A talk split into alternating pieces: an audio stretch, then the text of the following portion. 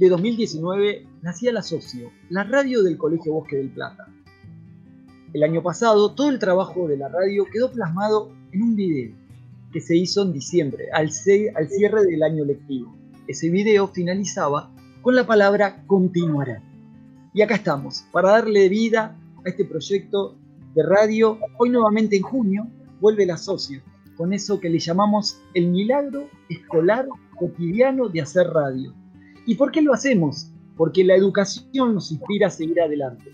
Por eso Abdes adaptó su proyecto educativo en siete semanas para que podamos seguir aprendiendo juntos.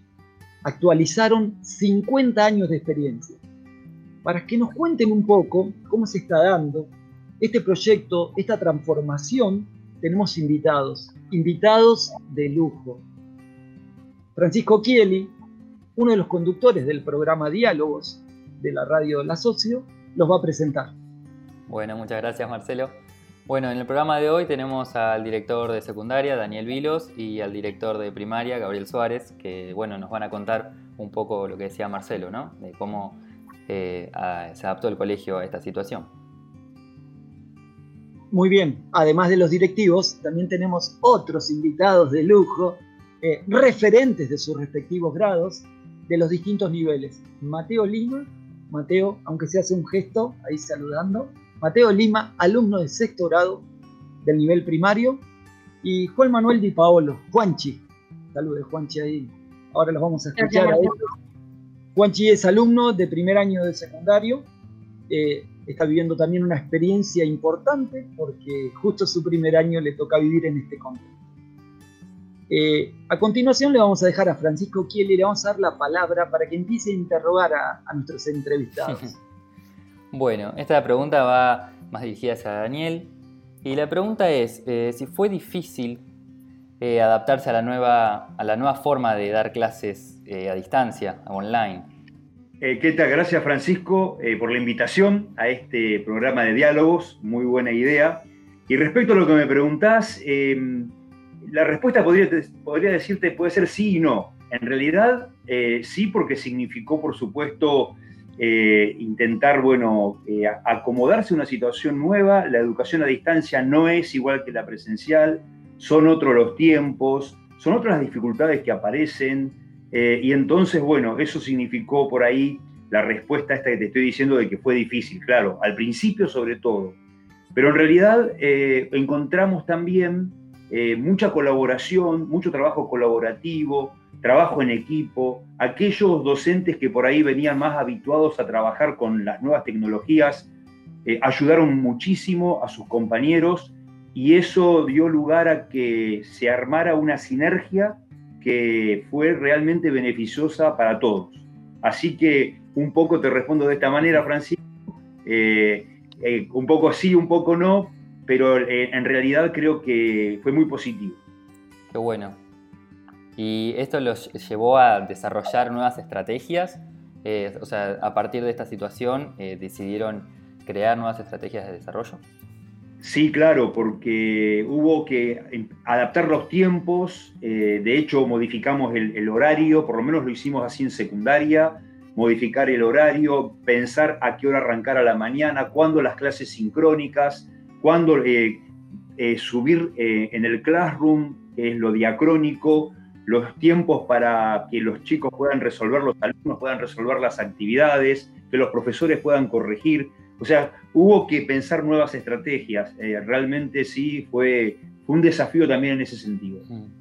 Buenísimo, Dani. Eh, vamos ahora por Gaby a ver que nos cuente algo sobre el primario, sobre qué criterios llevaron a cabo a la hora de considerar las clases sincrónicas y diacrónicas que recién mencionaba Daniel. Bueno, al principio para nosotros era todo un interrogante, ¿no es cierto? Porque, este, bueno, hasta no tener bien claro que las clases sincrónicas en realidad son, en el caso de primaria, encuentros, encuentros y no tanto clases desde lo pedagógico, eh, donde los chicos pueden, eh, digamos, adquirir un protagonismo distinto al que tienen en, la, en, el espacio del aula, eh, tuvimos que, bueno, trabajar bastante para ver cómo llevábamos adelante esa nueva propuesta. Eh, para eso lo hicimos mm, de manera progresiva. Fuimos agregando clases de manera progresiva, eh, fuimos viendo la necesidad también de dividir los grupos en subgrupos más pequeños, dar a lo mejor ciertas clases en dos, tres y hasta cinco grupos, en el caso, por ejemplo, de sexto grado, para que haya otro protagonismo de parte de, los chicos, de ustedes, ya que es la verdadera fuente de aprendizaje tiene que ver con eso, un poco con el protagonismo de ustedes. Aparte también, bueno, el trabajo de los videos asincrónicos con explicaciones de los profesores que permiten quizá a los alumnos a partir de la explicación poder eh, resolver, intentar hacerlo solo. Eh, bueno, contar con esa complicidad de las familias también para que, por un lado, generen autonomía en, sus hijos y por otro lado, cuando sus hijos necesitan de alguna orientación o guía, sean buenos orientadores, ¿no es cierto? Para que la tarea vuelva a tener en el alumno el protagonismo que necesita. Muy bien. Eh, hablando de protagonismo, le podemos dar paso a nuestros alumnos invitados, eh, que ellos son los protagonistas, y a ver qué visión tienen y qué les interesaría preguntar. Eh, a ver, Juanchi, te damos la, la, voz, a vos que preguntes a tu directivo, al director de tu nivel. Gracias, Marcelo. bueno, esta pregunta que le quiero hacer a Daniel eh, es ¿cuál fue el primer pensamiento que se te vino a la cabeza respecto a la cuarentena? ¿Pensaste que iba a tener la trascendencia que está teniendo? Uh, qué, buena pregunta, Juanchi, que además es mi tutorado, así que bueno, eh, tenemos mucha cercanía desde ese lugar también.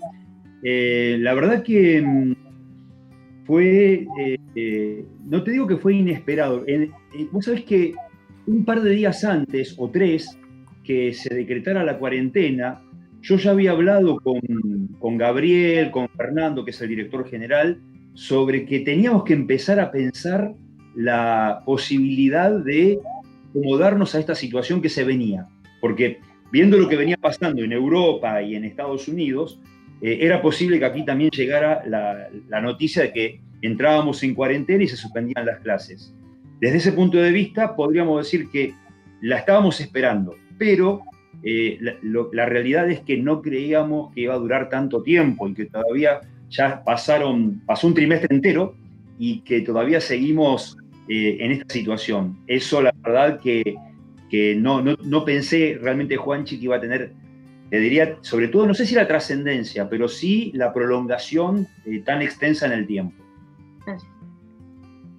Esta pregunta es para Gaby Suárez.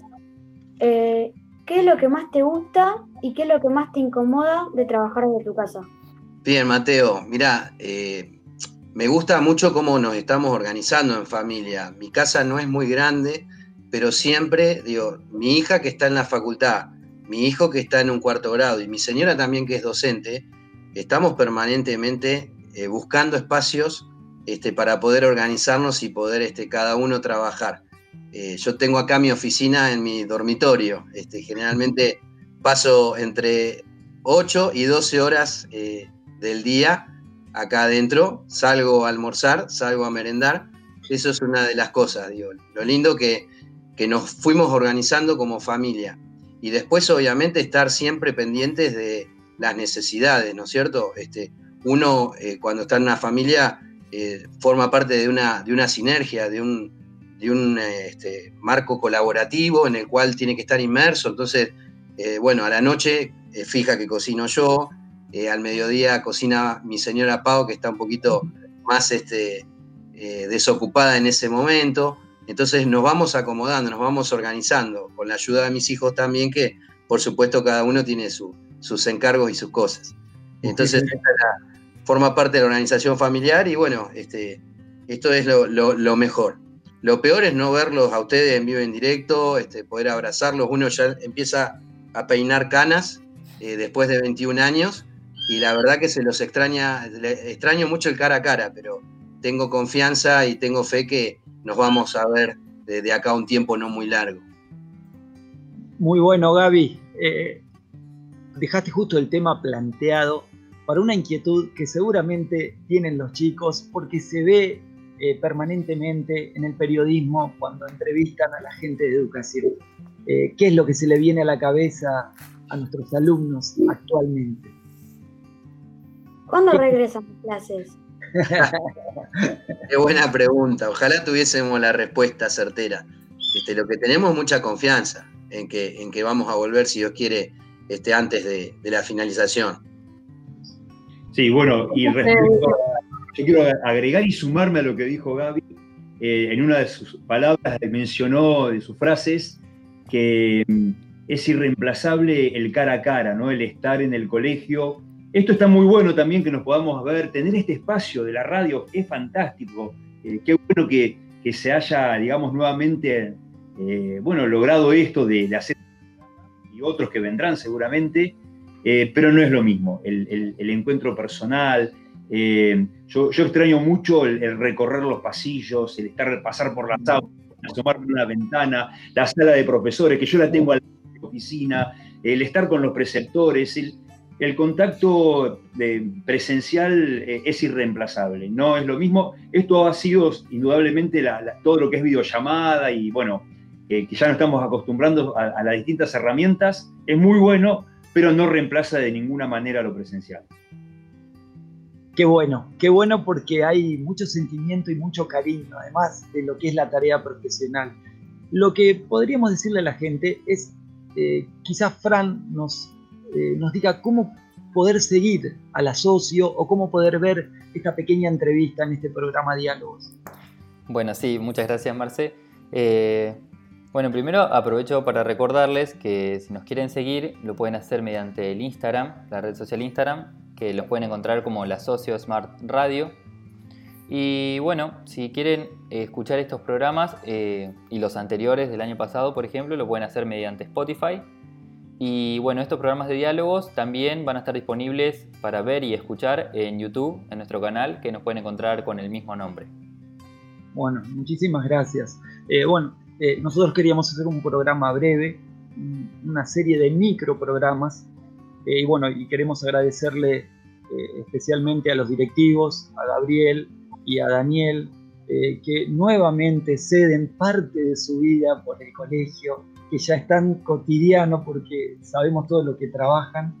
Y también a, a Juanche y a Mateo, que amable y responsablemente, con mucha alegría y mucho cariño, estuvieron acá, sabiéndose que de alguna manera son fundadores del primer programa de, de diálogos. Y bueno, la despedida se la dejamos a Frank, que es nuestro técnico, eh, es el que nos asesora en toda esta parte. Bueno, muchas gracias a todos por participar de este programa, de este programa piloto y esperemos que vengan muchos más. Así que los invitamos a seguir pendientes en nuestro Instagram eh, para futuros programas que surjan con diálogos.